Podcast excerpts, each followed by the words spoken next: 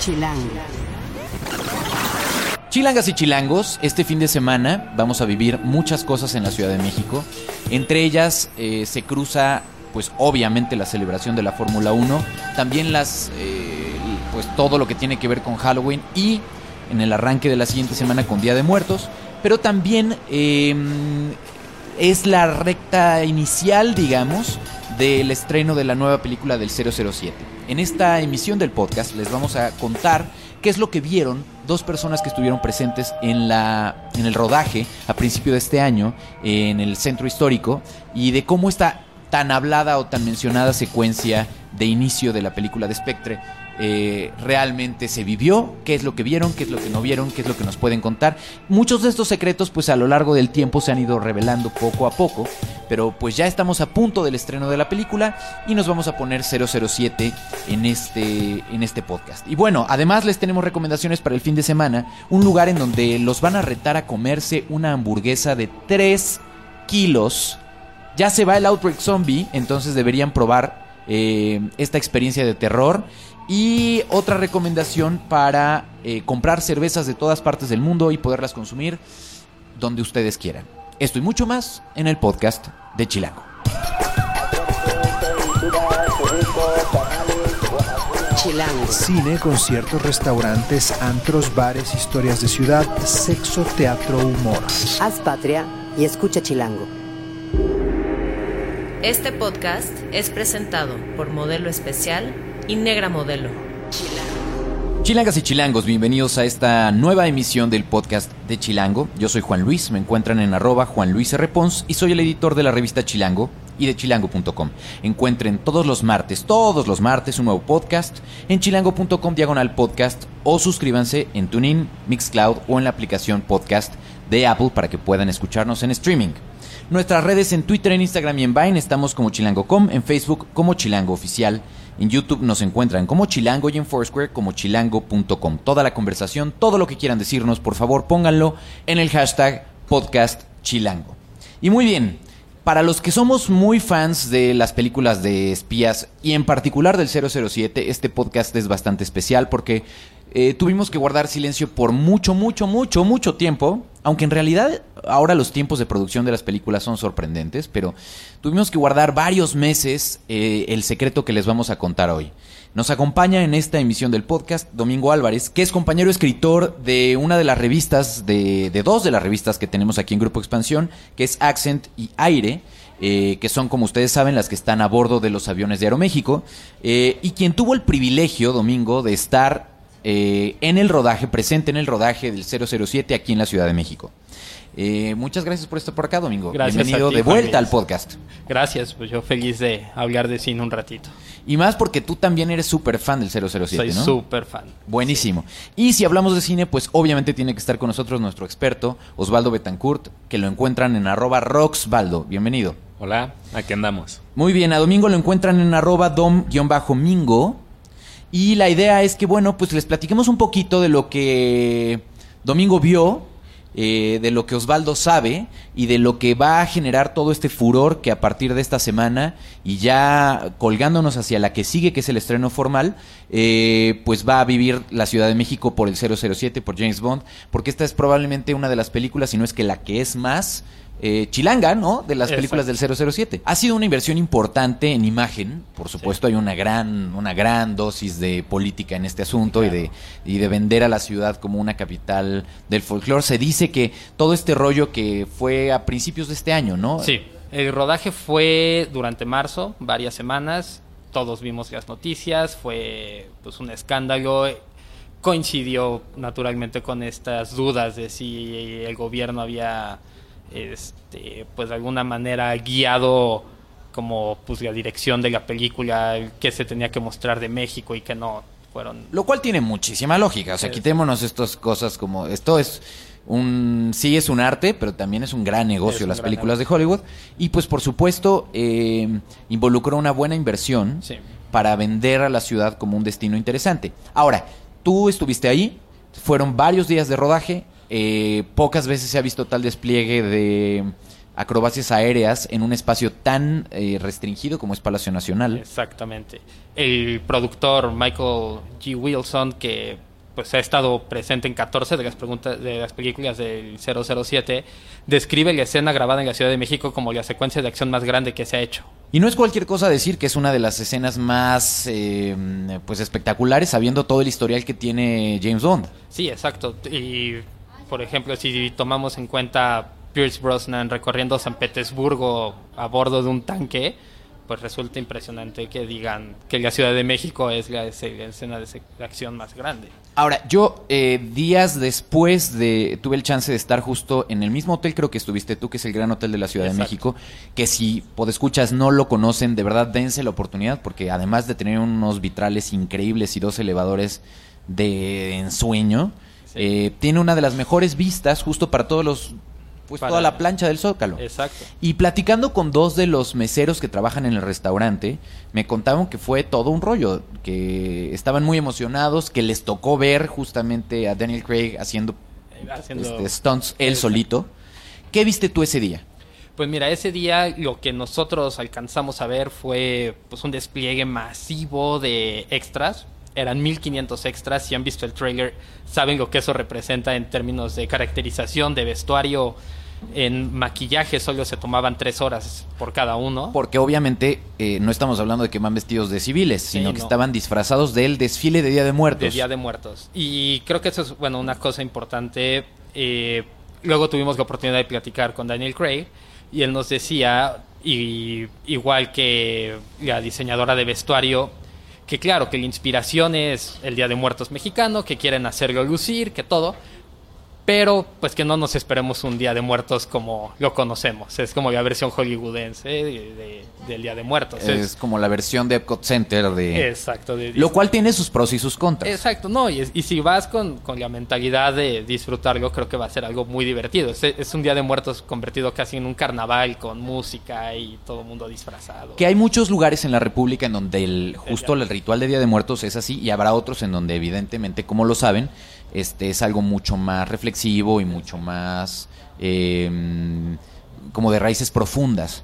Pero como sea, a México le va a venir muy bien a nivel de, quiero un show así. Lo malo es que alguien se tendrá que poner las pilas para entonces generar este esta fantasía hollywoodense en México, porque va, vendrán después visitantes que dirán, oye, ¿de eso dónde lo puedo ver? Y pues no necesariamente. Y de seguro no es en las calles de la Ciudad de México. no va a ser en Pero a ver, Madero. Fue un, fueron varios días en los que se cerró justo el tráfico. Eh, varios de los locales tuvieron que cerrar sus puertas. Eh, generó, como todo rodaje, pues un, una alteración del orden normal. Y eso lo vamos a ver en una secuencia. Ustedes dos, ninguno de los dos ha visto la película todavía. Está ya, la premiere es la próxima semana o es el próximo lunes, ¿no?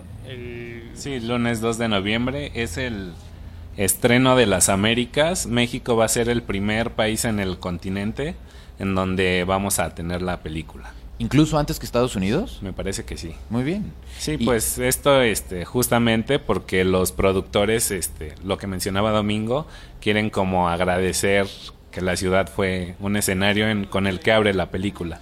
Que es lo que justo les iba a decir. En realidad son, de todos esos días de rodaje, en realidad dicen que la secuencia terminada no dura más de cinco minutos. Sí, eh, no sé exactamente la duración, pero eh, definitivamente, o sea, eso sí sabemos que es la secuencia de acción inicial, igual que todas las películas de Bond, tiene como un teaser cargado de acción en algún lugar del mundo que es muy deslumbrante, bastante apantallador y eso es lo que nos tocó a nosotros. Antes del característico y el balazo hacia la pantalla para que se escurra la sangre y este asunto. Justo antes de la canción de Sam Smith.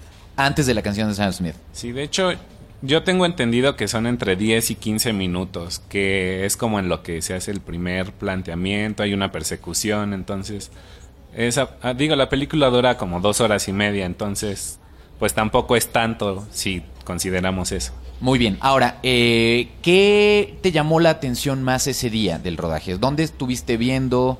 ¿Estabas en la propia terraza del, del hotel? Estábamos en la terraza. Pues mira, lo que te llama la atención primero es el despliegue de extras en una época donde casi todo se hace con CGI. Que sí se hayan tomado la molestia de crear 1500 atuendos, 1500 maquillajes y coordinar a toda esta gente es impresionante. Sobre todo que es una secuencia que además involucra una persecución y un helicóptero.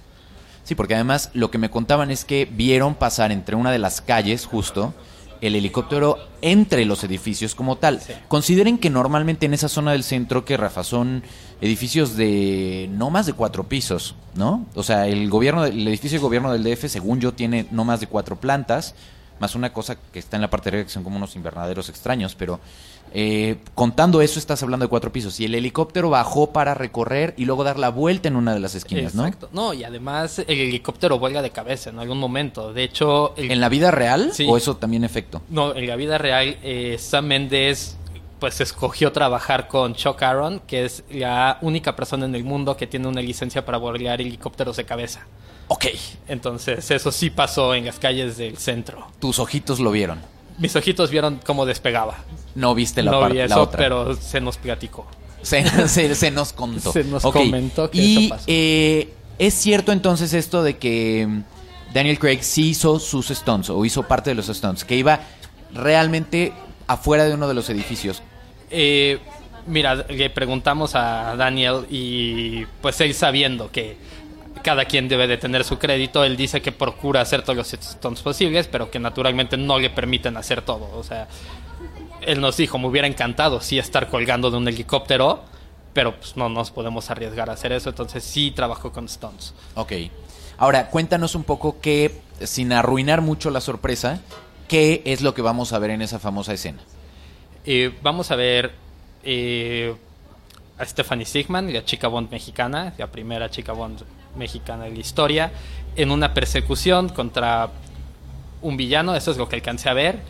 Van a estar peleando, se van a subir al helicóptero, por lo que sabemos se va a voltear y es lo que yo tengo claro. A bordo del helicóptero se concluye que viene se concluye, James Bond. exacto. Eh, no sé si esto va a entrar en el- la categoría de los spoilers, pero más adelante aparece Mónica Bellucci como una viuda que tiene el apellido del maloso que estamos que está Bond persiguiendo aquí, entonces seguramente no le irá bien. Al, al- al villano este. Muy bien.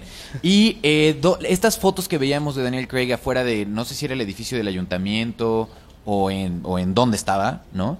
Esto, ¿cuándo sucede o por qué sucede? Y hay, eh, realmente intervinieron o tuvieron algo que ver con Palacio Nacional, que tiene un detalle como importante a nivel de, de instalación de seguridad por gobierno. Pues honestamente yo no, no sé esos detalles. También pensando que, la- que el rodaje fue en, en marzo y apenas ese día presentaron el primer teaser, tenían toda la información bastante restringida y entonces los, los detalles que pudimos aprender fueron, fueron como muy cuidados. Muy No. bien. Sí, lo que en lo que también estuvimos fue en una secuencia donde es el desfile de Día de Muertos, que fue sobre la calle de Tacuba. Rafa y yo nos aventamos desde tempranito para ir a cubrir. Este, ahí no nos tocó todavía ver a Daniel, fue más bien este a todos los extras maquillados con las enormes calaveras. Y es donde tienen ese video detrás de cámaras que es un que serán como unos 40 segundos, no más o menos, Sí. que están en YouTube youtube.com diagonal chilango. Si ustedes se meten ahí y buscan, eh, no sé cómo lo tagueaste, si como Spectre o como 007, pero bueno, eh, búsquenlo por ahí, ahí lo encontrarán. eh, y pueden ver un poquito de lo que vieron ese día, tanto Rafa como Osvaldo, Sí. eh, que fue justo este despliegue de producción muy colorida y muy divertida de mucha Sí, gente. Sí, porque aparte, este, aunque no fuera demasiados detalles y todos los extras tenían como su máscara, algo en la ropa como que fuera muy típico. Muchas iban vestidas como de novia, con la cara pintada de calavera, entonces sí fue algo que no se ve. Ambos cuéntenos, ¿qué es lo que más les sorprendió? ¿Qué son las cosas que les llamó la atención de estar ese día? ¿Qué les emocionó y que llegaron a su casa a contar?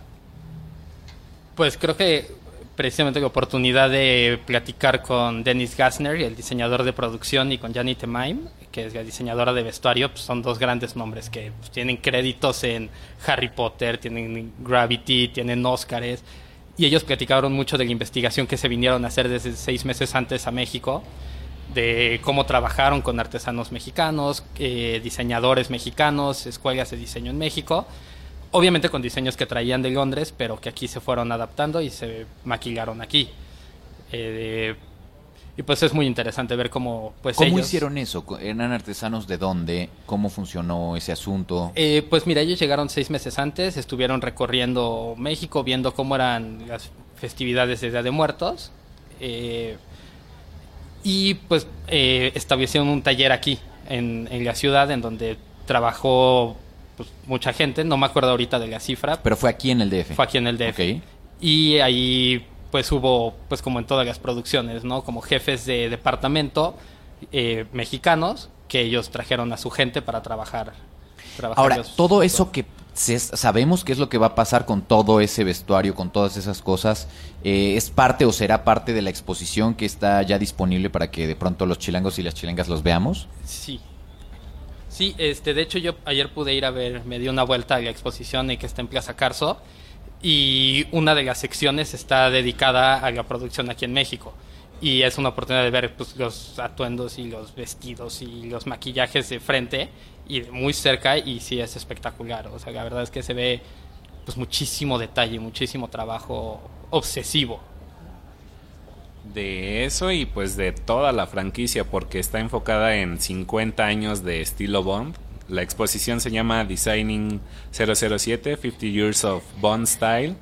Entonces vamos a ver este no solo de esto, de incluso desde la primera película de Doctor No hay este utilería, hay vestuario, hay pistolas, entonces hay un coche incluso. Eh, sí, es increíble. La exposición está de lunes a sábado de 11 a 8 de la noche y domingos de 10 a 7. El ¿Y va a estar hasta qué día? está hasta el próximo año. Sí, está hasta enero. Hasta Sí. enero. Hasta enero y el costo es... Perdón, te interrumpí. Sí, el costo para adultos es de 160 y niños 80 pesos. Buenísimo. Y es parte como de empezar a vivir este asunto. Después vendrá eh, la premier en México. Se supone o se anticipa que van a venir los protagonistas tal cual a la premier. Seguramente habrá alguna fiesta al respecto. Esperemos que traigan a Mónica Bellucci. Y de ahí eh, vendrá ya el estreno formal en, todas en las pantallas de todo el país a partir de la siguiente semana. Que esto será el que el viernes. El Os? 6 de noviembre llega la pantalla grande. Perfecto. Y eso va a ser, eh, según nos contabas Domingo, despuesito entonces del estreno, eh, o el único lugar en donde se va a ver antes es en Inglaterra. Es en Inglaterra, exacto. Eh, pues ellos van a ser los primeros que van a pues descubrir los detalles que desde hace meses tenemos dudas. Eh, bueno, de hecho, si a alguien pues no le importan los spoilers o le gustan, seguramente ya pueden encontrar detalles porque ya se empezaron a hacer las primeras funciones de prensa alrededor del mundo, ya hay reseñas, entonces seguramente si alguien es aficionado a los detalles, pues ya los pueden encontrar. Si quiere arruinarse un poco Eh, la si quiere sorpresa. arruinarse Muy bien. Eh, particularmente tú como fan de las películas de Bond, eh, ¿qué, qué fue conocer a Daniel Craig? ¿Cómo es él? él es tal cual James Bond. Así es, es su James Bond. Es, es chistoso, es descarado, es, es eh, cínico, pero pues como coqueto. Como te digo, pues en, en ese momento, pues las cosas que podía decir eran muy pocas. Pues de alguna manera se las ingenia para pues ganarse a, a la prensa y ¿Qué le gustó de la Ciudad de México? ¿Te contó algo de eso? ¿Cómo, qué tanto pudo meterse en el día a día de nuestra ciudad? Eh, pues no nos platicó mucho de su estancia en la Ciudad de México, pero pero pues sí, o sea, igual que igual él que los productores o que Christoph Waltz, con quien también platicamos, o que había sido, estaban muy impresionados con que una ciudad como la nuestra pudiera dar las facilidades para hacer una película así. O sea, te dicen, o sea, como cuántas ciudades en el mundo sí te prestan el centro de su capital para cerrarlo unos días y hacer estas cosas. Y usarla como un set así Exacto, de grande. Estaban muy impresionados, pues, muy agradecidos. Una de las cosas que yo leía era que originalmente en la historia no estaba contemplada rodarse en México y que de hecho movieron parte del guion para adaptarlo a todo este asunto, que es lo que se rumoraba, ¿no? Dentro de este asunto o dentro de la negociación previa para pues traer la película para acá. Sí. Obviamente, pues esas son las cosas que se dicen, como señala, pues es natural que, que se, Se hable de eso. Ellos obviamente dijeron que no. Obviamente ellos sostienen que desde el principio Claro. Sam Mendes y Daniel Craig y John Logan habían querido atraer la, traer la película a México al Día de Muertos, pero... Sam Mendes es, es un, es un cineasta que por formación y además Sí. por su vida personal está muy en contacto con las culturas latinoamericanas, entonces no me extrañaría esa parte. Exacto. Pero, pero ciertamente, pues va a ser yo creo todo, todo un fenómeno. Es como de pronto que nuestra ciudad a, a la que muchos eh, amamos, queremos, amamos, odiamos y a veces amamos, alucinamos. eh, salga un pedazo en una película pues que al final es una de estas franquicias de toda la pues de, que nos supera a muchos de los que estamos de este lado del micrófono y de los que están escuchando justamente Exacto. el podcast, ¿no? Sí, no, y... En edad me refiero, por supuesto. No, y... O sea, pensemos también en Skyfall. La secuencia inicial se hizo en Turquía. Hubo muchísimos rumores durante toda la producción que esa secuencia se tuvo que hacer en India, pero que la mera hora también Turquía dio dinero y demás. Pero al final, pues la secuencia funciona perfecto. eh, no hace nada de ruido. Le encantó a todo el mundo. Entonces creo que, pues es lo importante. Si llegamos a verga, pues veamos la película y dejemos atrás tantito Ay, y sí tiene una parte muy divertida el poder decir, mira, es ese edificio, los conocemos, hemos estado ahí, hemos visto, lo hemos visto en buenos momentos, en no tan buenos momentos. Muy bien, ¿algo que quieran agregar alguno de los dos? Pues yo tengo algunas razones, aparte de Daniel Craig, de la Ciudad de México, por los que creo que es interesante ver la película. Si vas a volver a hablar de Mónica Bellucci, Osvaldo, creo es que- la primera y la última razón para verla, Juan. Ok. No, sí hay una, una curiosidad sobre ella, que es de las chicas Bond más grandes, la más grande En de edad edad. también. Sí, sí, sí. La anterior era Honor Blackman, que tenía 38 años cuando grabó. Mónica tiene, ya pasa el tostón, pero ¿quién le da un pero a esa señora más bien? Eh, sí, ya en este podcast ya sabemos de tu enfermedad al respecto de eso, pero bueno, Mónica está muy Bellucci, bien. Mónica Bellucci. Por cierto, eso sí aprovechamos para eso sí aprovechamos para preguntárselo a Daniel Craig. Le dijimos, Mónica Bellucci es una chica Bond o es una mujer Bond. Y no dudo en decir que era una chica Bond. Muy bien. Entonces, algo le sabe. Algo le sabe. Es, es de, hijo, eso fue como de Pepillo Origel, Domingo, de veras. Muy bien. Eh, perfecto, pues habrá que ver la película. Eh, como les decimos, estrena este viernes, el próximo viernes, viernes 6 de noviembre. Evidentemente en las de la Ciudad de México. Y seguramente vamos a estar muy pendientes de todas las cosas. Esta película Bond será algo especial. Yo tengo la duda de si el póster es igual en la Ciudad de México o en todo el mundo, porque pues hay una presencia evidente en el póster de que nos recuerda, la hicimos aquí, muchachos, la hicimos aquí. Entonces, no sé si así pasará en la- el resto. Tú que has estado viendo No, Eh, luego siempre llega a cambiar, a hacer Sí. como versiones diferentes de un lugar a otro. No creo que a la reina le hubiera encantado ese póster. Muy bien. Perfecto, pues gracias a los dos. Si, los, si les quieren preguntar, yo creo que hay cosas que Domingo no nos dijo en cuanto a sus secretos, pero en fin, eh, lo, pueden, lo pueden rastrear en arroba dom-mingo. Y a Osvaldo, como ustedes ya lo saben, lo encuentran en la cuenta arroba roxvaldo con doble U. Pues muy bien, y dentro de mm, justo todo este fenómeno del estreno, tienen que checar Chilango de este mes, ya de la nueva, nuestra revista de aniversario, donde traemos entrevista justamente con parte del elenco, con sus protagonistas, con el bueno, el malo y la guapa. Eh, y además les puedo adelantar eh, que hay un guiño muy interesante en esta edición. Eh, consíganse una lupa porque van a encontrar de pronto pequeños mensajitos a lo largo de toda la revista porque es nuestra edición de aniversario. No les quiero contar mucho más para que pues la vean justamente ya en tiendas a partir de esta semana. Muchas gracias a los dos. Gracias. Juan. Chilango. Esto es Tercera Llamada. Tercera Llamada. Comenzamos.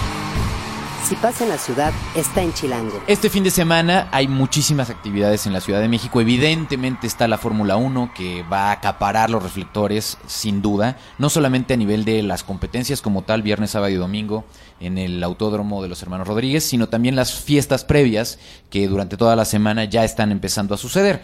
Pero si ustedes se quieren alejar de ese furor o de la transmisión en televisión que ya está confirmado formalmente que se va a ver en televisión abierta en el Canal 5, eh, pues también tenemos eventos para poder comer, disfrutarse e incluso asustarse en esta Ciudad de México tan llena de cosas que siempre están sucediendo. Y por eso invitamos a nuestra editora de guía en la revista que es Alejandra Jarillo, Alejarillo para los cuates en Twitter.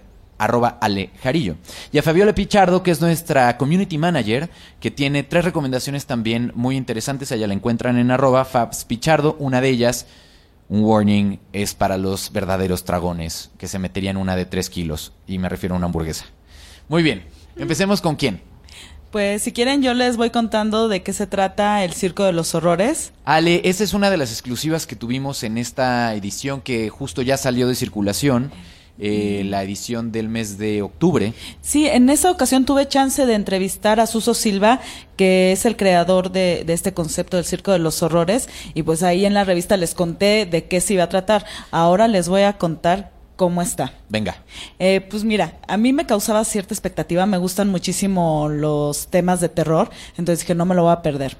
Entonces llegué, según yo no iba con precaución, iba al contrario como muy contenta de, de ver cosas de terror, pero justo cuando iba a llegar al teatro, me encuentro a uno de los payasos del terror que salen ahí y me metió un susto porque me correteó, hizo como que me iba a ahorcar. Entonces, según yo que iba muy machita, la verdad a la mera hora terminé pegando de gritos. Pues estuvo muy simpática y Pero ya de eso ahí fue al llegar al- a las al puertas llegar, del teatro. Yo apenas este, estaba como en la fila para entrar. el Foro Molière, es el, ¿no? el Teatro Molière. Sí. Este, y me salió el primero de los payasos. De repente, antes de entrar, escuchaba como sierras eléctricas. Entonces te crean todo el ambiente para entrar como nerviosito, ¿no?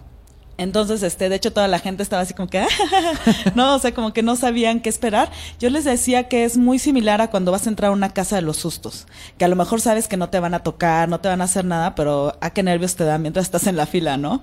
Y entonces, pues sí, más o menos fue así. Pasamos y lo mismo, escuchábamos las sierras eléctricas y, y nos daba muchísimo horror, o sea, alcanzar de ver de lejos a un personaje tipo Jason, así con máscara, como de mente, ahí con la sierra eléctrica, y justo le tenías que pasar al lado para ir a tus lugares, ¿no? Que además está muy gracioso que los lugares eh, eh, para esta ocasión no son luneta ni gallola, son la morgue, funeraria y cosas así, ¿no?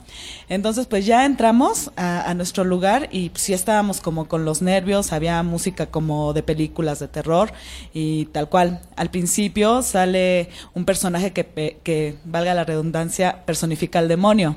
Entonces, este, como que sí uno entra en nervios, pero ya después el espectáculo se va tornando más cabaretesco que de terror. Ya se relaja un poco. Se relaja muchísimo, todo se vuelve como muy simpático y, y ya como que uno se va quitando esta tensión de que es un espectáculo de terror y tal cual, así va sucediendo todo el espectáculo en el que se van presentando tradicionales eh, actos de circo como los payasos, las contorsiones, las danzas aéreas. Ahora, eh, por ejemplo, para ir con chavillos, No se recomienda. no se recomienda. Preadolescentes, adolescentes sí, O sea, mayores de que 13 años es... Yo digo que 12, 12 años está bien. Porque sí es un espectáculo para adultos. Ahí, este, pues todas las bromas tienen alusiones sexuales bastante explícitas. Entonces, eso por un lado. Y por el otro, yo creo que si son más chiquitos, pues la personificación de, del elenco sí pudiera darles miedo.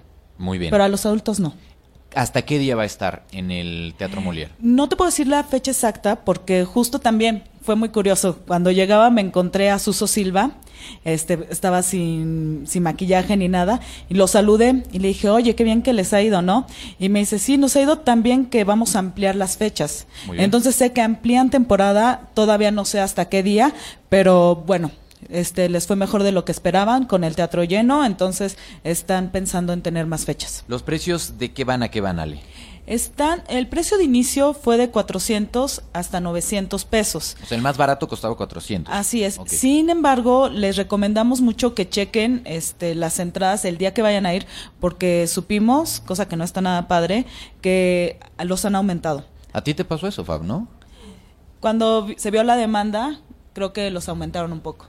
¿Cómo? O sea, de plano así te metiste a buscar boletos y eh, resulta que por el éxito obtenido ahora cuestan más. Sí, en Ticketmaster, de hecho, si entran, eh, los precios no coinciden en las fechas. O sea, dependiendo de la fecha, el costo se eleva, se elevan un poco.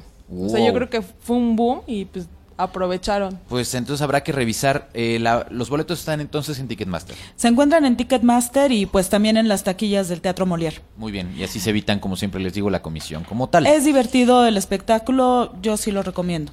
Muy bien. Eh, y de ahí vamos a pasar a algo que pues tiene que ver más con los glotones, con el este...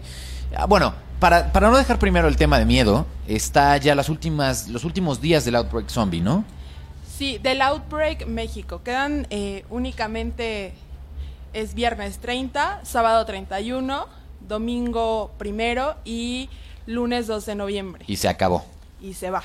Muy bien. Y está increíble esta experiencia. Eh, tuvimos la oportunidad de ir y en esta experiencia literalmente eres perseguido por una horda de zombies.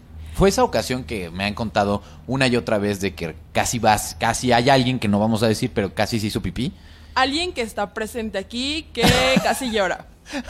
Sí, no voy a decir quién, por respeto, pero casi llora. Está, está padrísimo. Te lo voy a resumir en así rapidísimo. La experiencia es, eh, te hacen creer que el- la invasión zombie llegó, el apocalipsis llegó y un virus contaminó a todo el planeta. Entonces te, te equipan con tu pues con tus rodilleras, tu casco, tu arma, te enseñan a usar un arma que es una réplica exacta de una ametralladora, una cosa así. Y te meten un miedo desde que llega un sargento que es parte del staff y te cuenta que tú eres eh, parte de...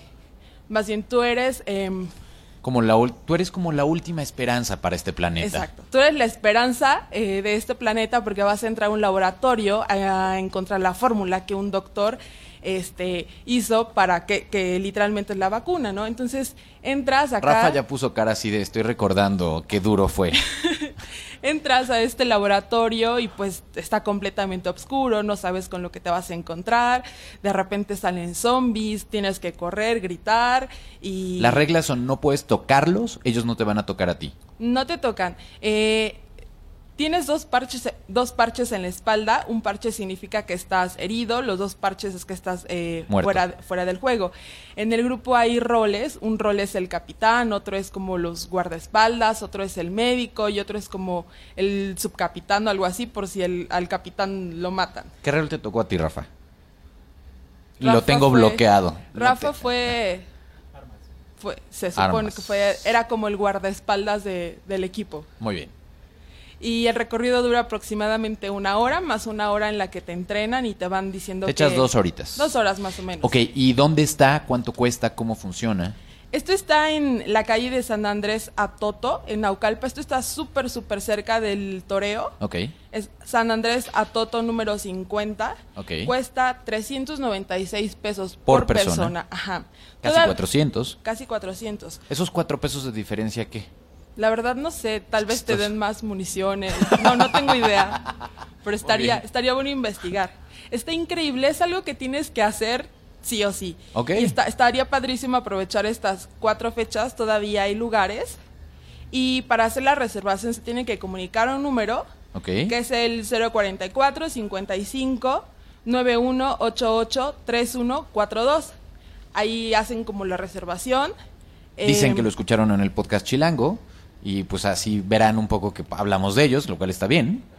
Eh, no creo que les haga ningún precio especial porque ya son cuatro funciones, ¿no? Lo que queda. No, Pero- son cuatro pero- días y esos días tienen diferentes horarios. Ah, perfecto, no es solo una por día. No, hay Buenísimo. muchísimos. De hecho, en el sitio tenemos una nota en la que les contamos un poco cómo es esta, esta experiencia.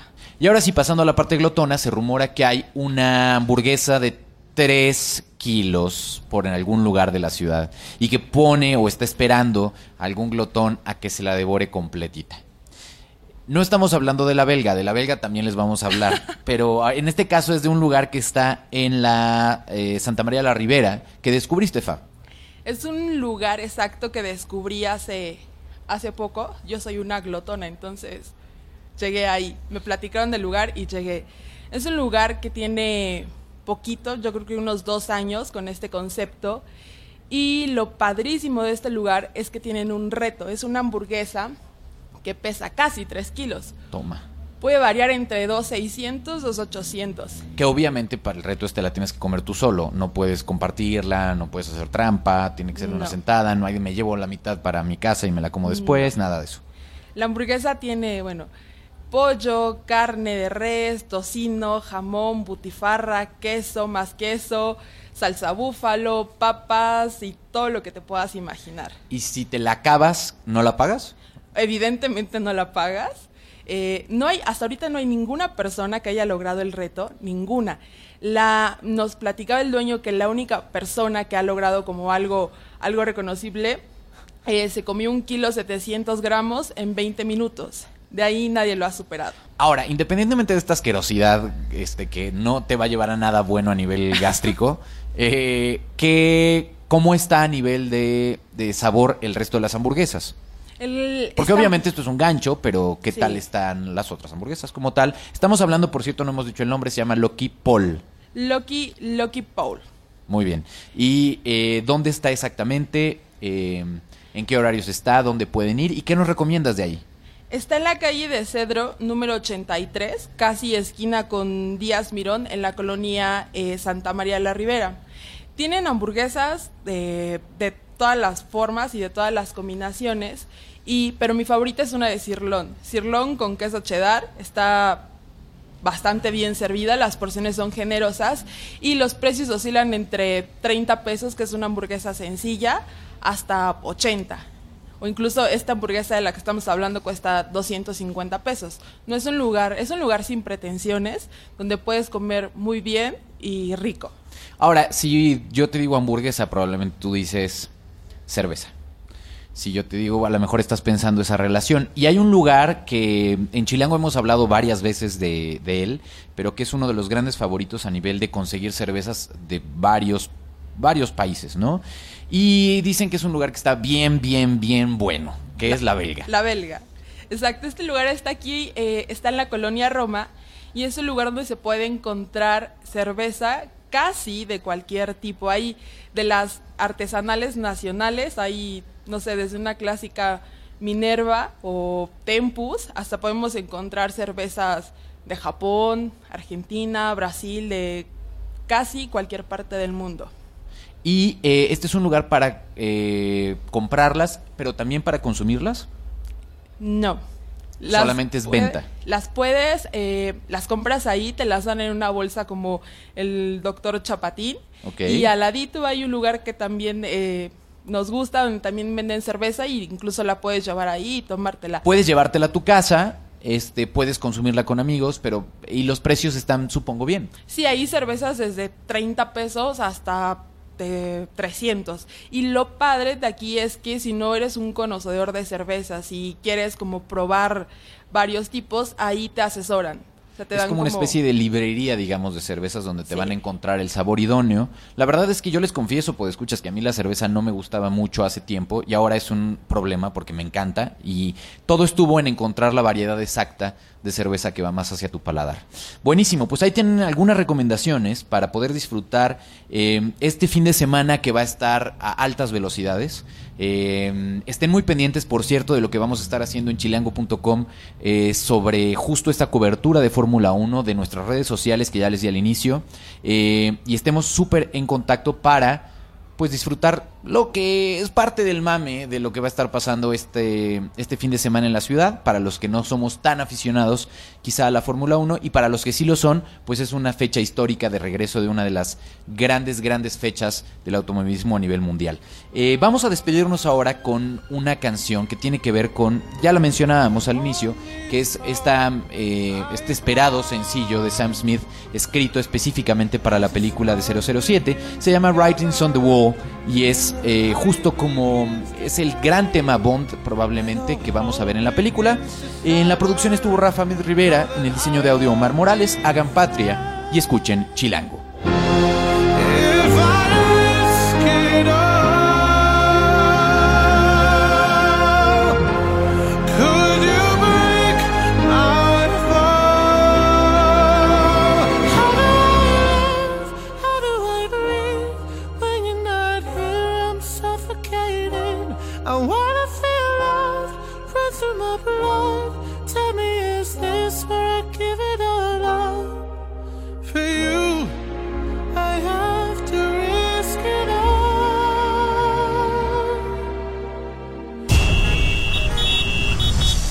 Patria y escucha Chilango.